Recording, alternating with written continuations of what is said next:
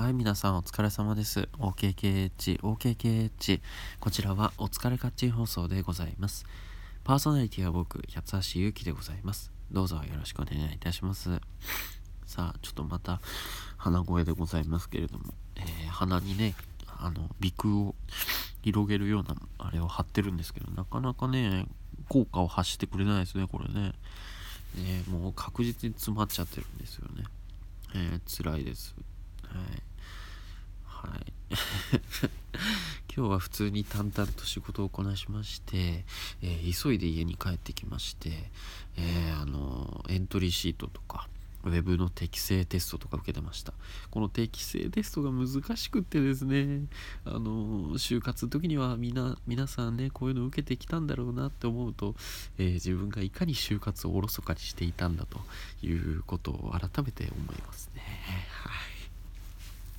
さ1本目なんですけど、まあ、芸人さんのそのリアクションっていうのがいかに、まあ、その芸人さんの面白さにつながるのかなっていうところをちょっと最近思いまして、まあ、クリームなんちゃらっていう番組ね面白いって話をしてたわけなんですけどそこでですねあのゲームで台車に自分が乗ってお腹で乗って足でこうボーンと壁を蹴ってシャーって進んで、えー、目の前にその進んでいくとパイが置いてあるんですね。あの白いパイ投げに使うパイ。でそれに顔が当たらないギリギリのところで止めたら勝ちみたいなゲームがあってですね。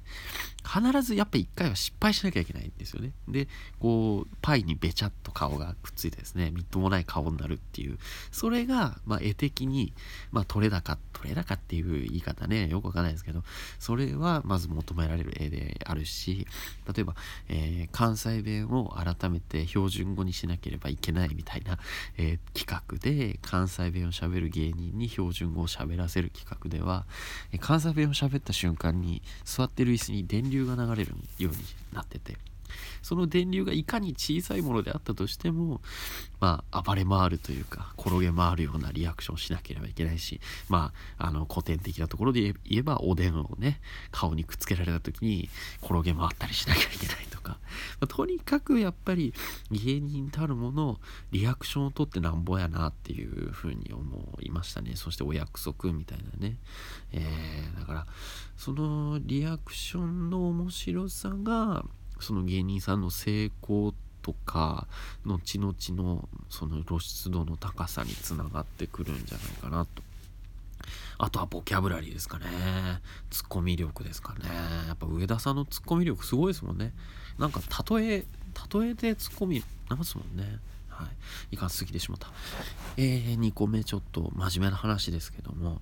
まあ僕がオーディション受けに行くよとかいう話をしていたら、えー、アマンさんかですね、えー、あとは、えっと、どなただったかな。えっ、ー、と、今、今調べます。今調べます。えっ、ー、と、えっ、と、えっ、とですね、バン、バンブー43933ですね、えコメントいただきまして、思考は現実化するよと、えあの成功した時のイメージをちゃんと持ってやろうねっていう、えリプライいただきまして、えー、まさにそうだと思います。あの成功して自分がどういうその思いとかどういう姿だったらいいのかなっていうその思いをね持ってねやっぱ望みたいなと思いますね。はい。ちょうどもう2月3日なんで今週なんですよね。何を準備していけばいいのかちょっとわからないところではありますけどその準備していくそのビジョンっていうんですか？自分がその実際にまあ働いてるスタジオで喋ってるみたいなそういう姿を、まあ、思い描きながらがいいんでしょうかね。はい。まあ、つい先日のそのテレビのあのアナウンサーのね募集、まあ、そのオーディションも長崎に行ったっていう話をしてたんですけどその時の試験で原稿読みをしてくださいって言われたんですね。だけど僕は原稿をガチ見してしまって実際にスタジオで読んでいるような読み方ではできなかったんですよねだからやっぱり自分がどういうシチュエーションでその原稿を読めって言われてるのかとかなんかそのスタイルを分かってるか分かってないかって本当に大きな違いなんだなって思いましたね。